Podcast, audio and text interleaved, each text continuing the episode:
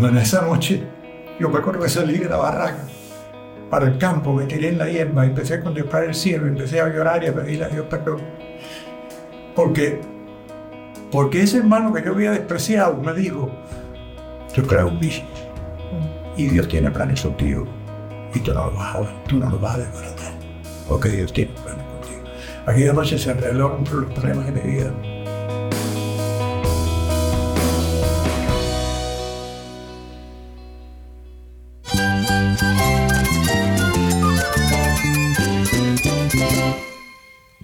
Cristo es todo para mí. Mi Salvador, mi amigo, mi guía. Cristo es mi verdad. Es nuestra guía, nuestro faro. Cristo es el Señor y Salvador. Nuestro protector, nuestro amparo, nuestra fortaleza. Es Jesús, el único que te lleva a Dios, el único camino, la verdad y la vida. No hay más ningún camino, es Jesús. Estás escuchando el faro de redención. Cristo desde toda la Biblia, para toda Cuba y para todo el mundo.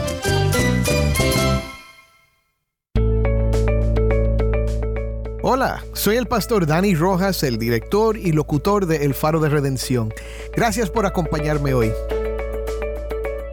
Esta semana regresamos a una serie recurrente de El Faro, Cristianos que debes conocer. Así se titula la serie a la cual regresamos cada año. Hasta ahora solo hemos presentado cristianos del pasado que debes conocer, queridos hermanos que ahora están en la gloria. Pero esta semana vamos a presentar a cristianos que debes conocer que tuvimos el privilegio de entrevistar en persona. Y todos estos tienen algo en común, obvio, la fe en Cristo. Pero otra cosa más, son autores y son cubanos. Hoy continuamos con la segunda parte de la entrevista con Alberto González, donde comparte su experiencia en el ministerio y cómo surgió su deseo de escribir para la iglesia. También habla sobre la importancia de la sinceridad en la escritura y cómo su experiencia personal le llevó a comprender la vulnerabilidad de todos los seres humanos. Reflexiona sobre el papel de los embajadores cristianos en el mundo y cómo el amor y la misericordia pueden transformar vidas. Cambió. Yo te puedo asegurar que si yo no hubiera ido, si yo no hubiera ido a las unidades militares de la producción, mi ministerio no hubiera sido lo que ha sido probablemente hubiera sido un tipo muy orgulloso, muy orgulloso, de ambiente muy cerrada, muy exigente. Que en parte creo que lo soy, ¿tú entiendes? Pero ya modulado por... Sí, sí, sí. Moldeado por la, por la obra del Señor. Vamos porque sí, soy muy quijilloso para algunas cosas, para, y aprendí a tener misericordia de la gente. Espero que disfrutes de esta conversación llena de reflexiones y enseñanzas. Quédate conmigo para ver a Cristo obrando en su pueblo.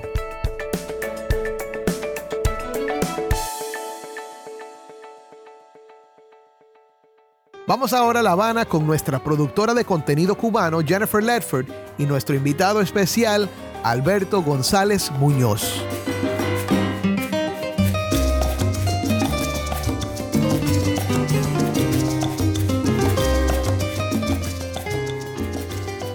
Usted me estaba explicando que eh, usted comenzó a leer y a involucrarse con la escritura y la literatura en edades tempranas. Luego de que usted involucró a tiempo completo en el ministerio, ¿cómo fue que surgió ese deseo de escribir para la iglesia? Ok, siempre había deseado escribir. Me gustaba escribir y, escribí algunas cosas, siempre escribí algunas cositas. Y cuando estudié en el seminario siempre me felicitaron por los estudios que yo preparaba y los, los, trabajos de clase que yo daba. Pero nunca había tenido también envuelto en el ministerio, ya prácticamente en el ministerio pastoral, para escribir tú tienes que darle mucho tiempo a la... Ah, usted decide escribir ya siendo pastor. Sí, sí, yo decido escribir ya después. Yo había escrito algo antes que eso, porque dentro de los bautistas también yo fui director de la revista. Entonces, al director de la revista empecé a escribir artículos. O sea, que, tenía, escribía el editorial y escribía también artículos, escribía entrevistas a pastores, todo ese tipo de cosas que lo hacía dentro. Pero hacía un libro como tal el primer libro que yo escribo no nació como un libro, el primer libro que yo escribo nació como una serie de artículos mm. que hice sobre la, las unidades militares y de la producción que yo pasé, que, lo, que lo publiqué en la, en la Voz Bautista, en la revista La Voz Bautista. Mm. Cuando yo termino esa serie de artículos, que eran 14 artículos, mm. yo digo... Aquí podemos hacer un libro. Ahora tengo que cambiar un poco, ya no son artículos para ahora, tuviera que tengo que hacer un trabajo, pero aquí hay un libro. Entonces, bueno, pero esos artículos levantaron roncha. Mm, sí, sí, sí. Sí. Y no solamente acerca de ese tema de su experiencia en ese lugar, sino que usted también ha escrito acerca de la sexualidad, Ok, acerca de temas teológicos. Claro, primero fue eso. Lo primero fue eso porque era una experiencia que yo sí, de todas maneras quería contar, Sí. que fue difícil y dolorosa, pero que al final tengo que decir siempre que fue positiva para mi vida cristiana. y Por para- supuesto, y para por supuesto. Porque fue ¿Te das también? Dios mismo, fue obra del Señor. ¿Me entiendes? Yo, yo, al final, yo no puedo renegar de haber tenido esa experiencia dolorosa y yo creo que Dios permitió que lo pasara porque el Señor tenía un propósito conmigo y el, el Alberto que salió de ese lugar Amén. no fue la persona que entró. Amén. Tú sabes, a veces uno viviendo toda la vida en la iglesia, portándose bien, Sí. siendo un joven sin problemas, eh, Pero el fuego de la prueba siempre transforma. Una serie de orgullo, ¿no? Porque Sí. yo soy, tú entiendes, una Sí, persona, sí, sí. eh, consagrada. Mm, nuestro renombre, nuestra propia, eh, sí. eh, eh, nuestra propia justicia, vamos a eh, ponerlo nuestra- así. eh, Esa propia justicia tuya se va como que... Sí, nos acomodamos, nos ¿Me acomodamos. entiendes? Pero cuando yo tuve que pasar esa experiencia, todo eso se, se fue al piso. O sea, toda mi propia justicia hubo un momento en que, que si no es por la gracia de Dios, lo pierdo todo, ¿no? Entonces me di cuenta que yo podía ser tan miserable como cualquiera de gente que yo tenía a Amén. alrededor. Amén. O sea, que yo podía experimentar los mismos sentimientos que podía experimentar. No era el niño que había vivido toda su vida cubierto. En los caminos de la en iglesia, exactamente. Era el- el- esa persona que había vivido eso, pero que de pronto estaba metido en un, en un ambiente totalmente corrupto. Y empecé a darme cuenta que yo podía ser tan susceptible. Qué casualidad, yo estaba hablando acerca de eso mismo con una de nuestras amistades, algunos de los tipos de jóvenes, que el Señor en momentos determinados de la vida nos hace ver que nosotros podemos ser tan pecadores como cualquier otra persona. No, no, no, no. Mira, yo tengo esa convicción absoluta. Que no somos tan pecadores porque simplemente el Señor no lo ha permitido, pero no hay nada que nosotros podamos hacer para... Y, y una de las cosas cuando escribí ese libro es que traté de ser lo más sincero posible Mm. y puse todas las dudas que había tenido y todos los problemas que enfrenté y cómo incluso decidí que no iba a servir más al Señor en un momento. Porque Dios me había defraudado a mí. O sea, yo era tan importante, tan, tan fiel, ¿tú entiendes? Tan correcto. Y el Señor Todo y le movió. bien. y le entonces movió- Dios me mandó y me juntó con, con personas que tenían un- una historia totalmente, totalmente diferente. Sí. Y yo ten- y, y tuve que aprender varias cosas. Tuve que aprender que aún las personas más corruptas podían tener buenos sentimientos, que, que, que de alguna manera quedaba algo bueno siempre en la vida, que Dios podía usar en una persona.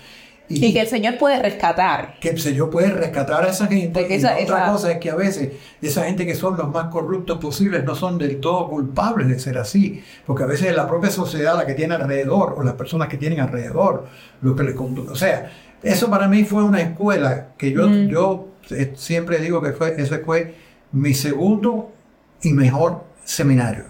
Gloria al Señor. O sea, yo pasé un seminario muy Y eso bueno está duro, eso es duro. que me preparó, pero el otro seminario, que fue el seminario en que yo me vi hasta dónde yo podía caer, Mm. que gracias a Dios siempre tuve, Dios fue misericordioso conmigo, y aunque tuve las mayores tentaciones, yo siempre pude decir, no, yo no, pero sentí deseo. O sea, yo sentía los deseos, decía, Ay, por favor, me encanta esto. te das cuenta, yo, yo recuerdo, mira, yo estaba ya casado, yo me casé en un mapa en el primer pase y enamoradísimo de mi mujer. la- y, y sin embargo, había una, una muchacha en una oficina que yo tenía que ir todos los días a trabajar allí, que esa muchacha me sacaba y yo empecé a sentir deseo por esa muchacha. Lo sentía, ¿tú entiendes? Entonces me, me empecé a horrorizarme porque... porque De nuestro propio pecado, nos ¿Cómo es horrorizamos de nuestro propio pecado. Y entonces yo, eh, eh, como, como otros muchachos me decían, oye, no seas bobo, que está loco por ti, ve a su casa, la muchacha quería que fuera a su casa. Nunca fui. O sea que, y, y como vi, vi las dos cosas, vi que, vi que, que podía estar, por un lado, Satanás me estaba tentando totalmente, y por otro lado había algo dentro de mí que La me mano del Señor, el Espíritu Santo. lo que tú tienes no lo puedes dejar. Lo que tú tienes no lo puedes dejar. Era, era- era algo que entonces yo veía otras cosas que hacían ahí los reclutas y yo a veces sentía deseos de hacerlo, porque ahí había de todo posible. Pero yo dije, no, no, esta no es mi vida, esto es lo- no es lo que Dios me ha llamado a mí. Entonces, aunque estaba débil, aunque me sentía desesperado, aunque lloraba terriblemente a veces, aunque clamaba, aunque un día le dije al Señor, no voy a volver al seminario, no voy a volver al seminario. Porque yo, ya lo que yo he sentido y experimentado aquí no me permite volver a las cosas del Señor, no. Sin embargo, todo fue una cosa de índole mental, porque yo no puedo decirte que en ningún momento hice algo de lo cual tuviera que... Y una de las cosas que me ayudó más, yo quiero contarlo, porque esto está en el libro, pero yo sé que le va a hacer bien a alguna gente. Había un hermano, compañero mío del seminario, con quien yo no me había llevado, llevado nunca bien porque no había tenido la misma educación, no tenía los mismos conocimientos que yo tenía, era un poquitico fresco, un poquitico no sé qué. Sí. Y esas cosas nunca pasan en las iglesias, ¿verdad? No, esto, esto, esto, solamente lo ha pasado a usted. Entonces, eh, eh, habíamos tenido varios choques en el seminario y yo un poco tengo que confesar que Alberto orgulloso que yo era por toda mi herencia que yo había tenido en la buena escuela, la buena iglesia, la buena familia. Yo despreciaba un poco a esa persona. Bueno, fuimos juntos a MAP, ¿eh? entonces en el momento que yo estoy en mi peor crisis, ya a punto de realmente de decir, no tengo nada que ver con la vida cristiana, yo voy a abandonarlo todo eso. Yo voy a un lugar donde me encuentro a esa persona que yo toda mi vida había despreciado. Ese hermano mm. que yo había despreciado. Y ese hermano me ve como yo me estoy comportando. Y ese hermano me ve como yo estoy hablando. Que ni estaba comportándome, ni estaba hablando ya. O sea, no había llegado a otras cosas, pero ya no estaba hablando ni estaba comportándome como el hermano me había conocido en el seminario. Entonces, cuando yo veo a ese hermano, yo digo, este me va a desgraciar porque ahora va a mandar el chisme para allá. Mm. Y va a decir cómo yo estoy y no sé qué. Y yo lo miro así y veo que el hermano viene llorando cuando yo estoy. Y me pone la mano en el hombro. Me dice, Alberto, el hombre que yo estoy viendo hoy no lo conozco. Pero quiero que te diga una cosa. Dios me ha, me ha dicho que tú vas a vencer. Buah que tú vas a volver a ser el mismo y que tú vas a servir al Señor. Así que vengo para decírtelo. Wow. Que Dios tiene planes contigo, que no los ha abandonado. En esa noche, yo me acuerdo que salí de la barraca para el campo, me tiré en la hierba, empecé a contemplar el cielo, empecé a llorar y a pedirle a Dios perdón. Porque, porque ese hermano que yo había despreciado me dijo, yo creo en mí y Dios tiene planes contigo y tú no lo vas a, tú no lo vas a desbaratar, porque Dios tiene planes contigo. Aquella noche se arreglaron los problemas de mi vida. Y lo que ese hermano me dijo, pues había dicho Miriam, Miriam me lo decía todo, lo, eso se te quita, eso se te pasa, porque mi esposa fue conmigo, yo te digo a ti que si yo soy pastor después de todo eso, yo se lo debo fundamentalmente a mi esposa, que siempre me dijo, no, tú estás en una crisis, la crisis va a pasar, la crisis te va a pasar. Y ese hermano, entonces a partir de ahí todo volvió a su vida, a su vida normal, pero yo le doy gracias a Dios por haber experimentado lo que experimenté y lo que sentí, porque yo me parece que después de eso he sido un pastor más comprensivo con la gente. Sí, nuevo nacimiento, literal. Te das cuenta, porque uno a veces cuando, cuando vives toda tu vida en la iglesia desde niño, ¿no? Tú vives totalmente aparte del mundo, hay cosas que tú ignoras del todo juzgas muy fácilmente, pero que cuando te metes de todas maneras, entonces por eso yo creo que Dios permitió que yo pasara ese otro seminario porque tenía que pasarlo. El pastor que yo he sido posteriormente, la persona que yo he sido posteriormente, probablemente no hubiera sido igual, hubiera sido si no hubiese pasado. Rígida. ¿Tú entiendes? Que yo no si no hubiese pasado por lo más. Si no hubiera pasado por lo más. O sea que cuando yo no puedo culpar, y es una cosa que algunas personas no entienden cuando yo digo esto, yo no puedo culpar al gobierno cubano por haberme enviado a lo más, porque la UMAR, para mí, o buena. ¿Te das cuenta? Fue una cosa terrible, fue injusta. Yo no estoy diciendo que haya sido bueno. Pero para mi experiencia personal, me quitó todo lo, todo lo espurio y todo lo de justicia propia que a veces los cristianos desarrollamos jugando al mundo cuando al fin y al cabo somos tan débiles como cualquiera de ellos. Y todo está a veces en las circunstancias, todo está que si yo no hubiera nacido como un cristiano hubiera nacido otro, ¿qué hubiera podido ser? Ah, no, tuve todo lo bueno a mi parte, ¿no? Y, aún teniendo todo lo bueno en mi parte, yo pienso que Dios tuvo que llevarme a ese lugar donde todas esas cosas buenas fueran enfrentadas y yo me diera cuenta que yo podía ser tan vulnerable para que me diera cuenta que solamente la gracia de Dios. Eso, sí. Y no mi... Y no mi, y no mi, no mi justicia. No, mi justicia no mis, propias obras. No mis propias obras. ¿no? delante del Señor. Delante del Señor. Entonces yo al final de mi vida, entonces cuando yo escribo el libro, alguna gente, sobre todo en algunos lugares, me dice, no, porque tú no los tratas, tú como que defiendes, no estoy defendiendo a nadie, estoy contando una historia y estoy diciendo lo que significó para mí. Además aprendí que en la persona más corrupta y en la más enemiga de la fe puede haber necesidades espirituales y todo está con que el Espíritu de Dios le toque. Amén. Amén. Yo creo que... Cualquier persona se convierte Porque cuando Saulo de Tarso se convirtió, a los cristianos de Jerusalén no les hizo mucha gracia Mm.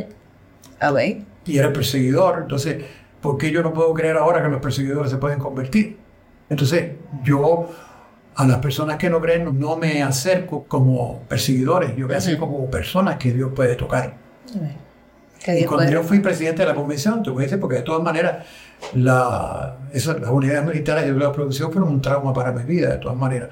Cuando yo saco presidente de la convención bautista, yo no quería salir presidente porque eso me, me obligaba a tener relaciones con el gobierno, de alguna manera, a ir a pedir permiso, a que tú sabes, yo salí de ahí traumatizado con todo eso, ¿no?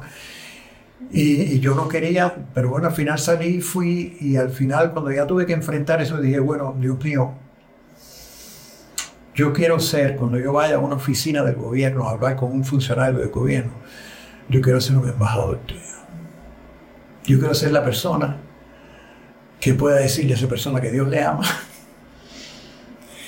y que de la misma manera que Dios me ama a mí y cambió mi vida, puede cambiar la vida. Yo quiero mostrarle amor a esa gente. Estoy aquí sin palabras, de verdad que. Yo quiero mostrarle amor a esa gente, porque al fin y al cabo son seres humanos. No han conocido otra cosa, no saben más nada, pero yo sé.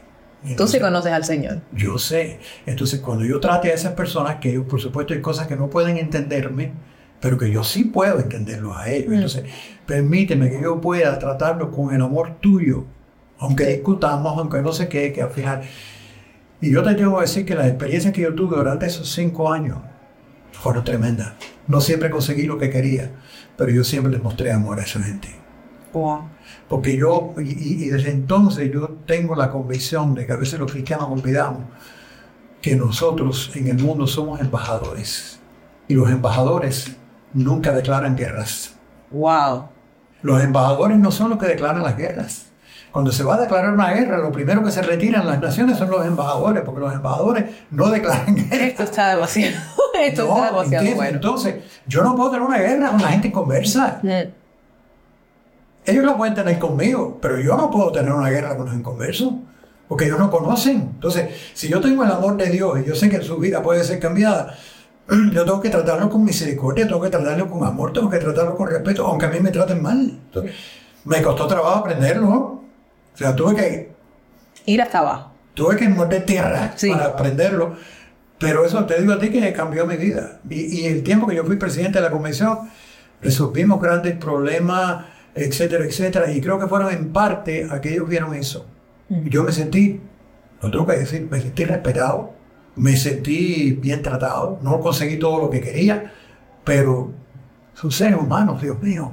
All right. Pueden no entenderme. Están hechos a la imagen del Señor. Y que les tiene que quedar algo de la imagen de Dios que hay en el hombre, eh, eh, porque son seres humanos que yo recuerdo que un día hablando con uno de esos funcionarios que me dijo, ay, si yo tengo los mismos problemas en mi casa, porque mi marido, los, las piezas de la máquina me los ponen, del carro me los ponen en el closet junto con la ropa. Y yo dije, ah, pero si están teniendo los mismos problemas que Miriam, que que...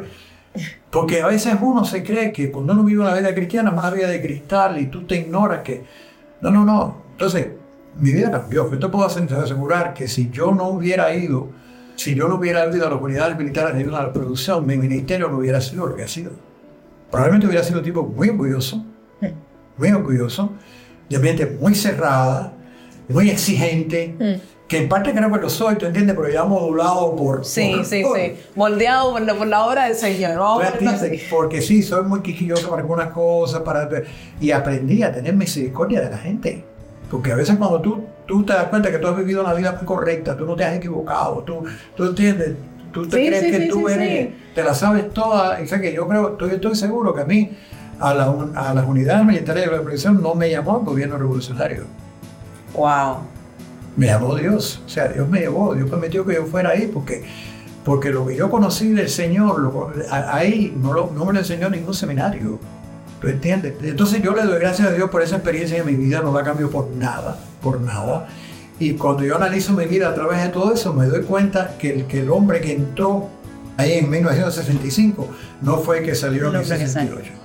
Este era un, era un joven orgulloso, petulante, eh, creído, que se creía que era lo mejor del mundo. El que salió, no, el que salió sabía que solamente por la gracia de Dios podía salir a flote y que al fin yo podía ser tan buen educado y tan bien, tan conocedor de Biblia, pero podía arrastrarme, sentir el deseo de arrastrarme como cualquier otro en el pecado y la maldad porque, porque soy un ser humano. Entonces, eso solo va a ver el espíritu en mi vida. ¿no? Eso me, me cambió. Los cristianos somos embajadores, por favor, embajadores en el nombre de Cristo. Nuestra misión no es llegar a cantarle a los 40 a una persona. Nuestra misión es buscar el medio de entendernos, el medio de entender a la gente.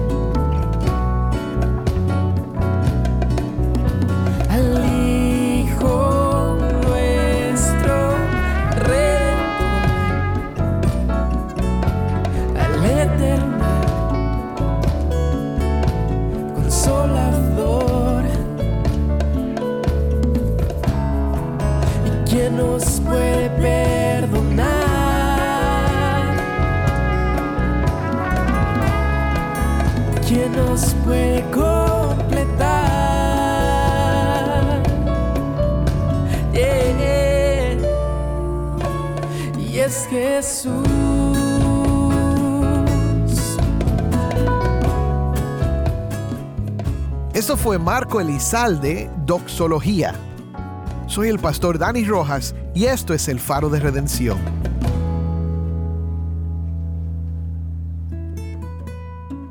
Hermano, espero que hayas disfrutado de este episodio.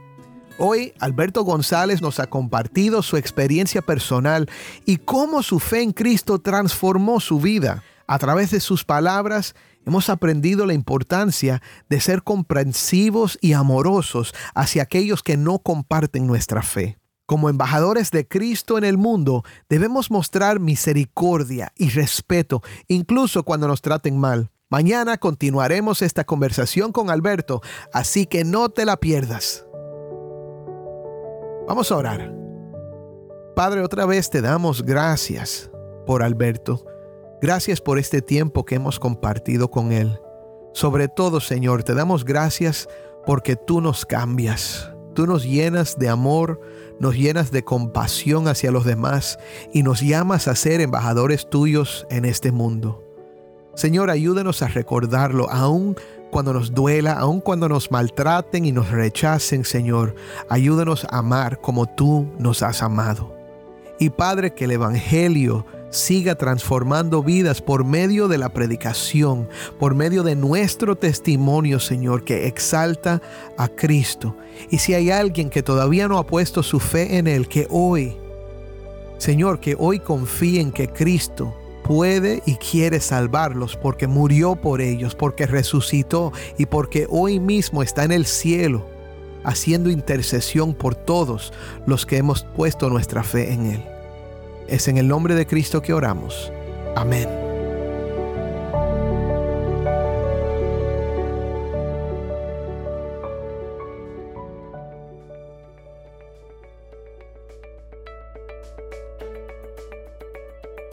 Y no olvides buscar el perfil del Faro de Redención en Facebook, Instagram y Twitter, donde encontrarás diariamente más recursos para animarte en tu fe. También puedes escribirnos por WhatsApp al 1-909-237-8762. 1-909-237-8762.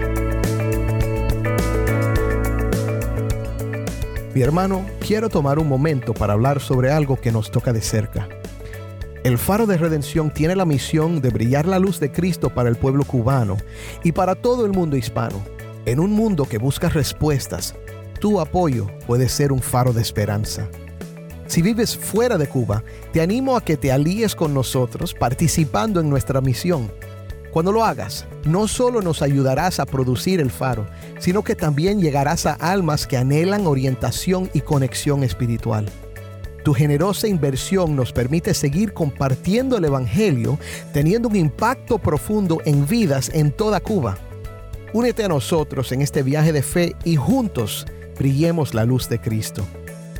Visita nuestro sitio web, elfaroderedención.org, hoy mismo para hacer una inversión de impacto. Cada dólar cuenta para difundir el mensaje de amor, fe y transformación. La luz de Cristo desde toda la Biblia, para toda Cuba y para todo el mundo. Gracias por ser parte de algo verdaderamente extraordinario.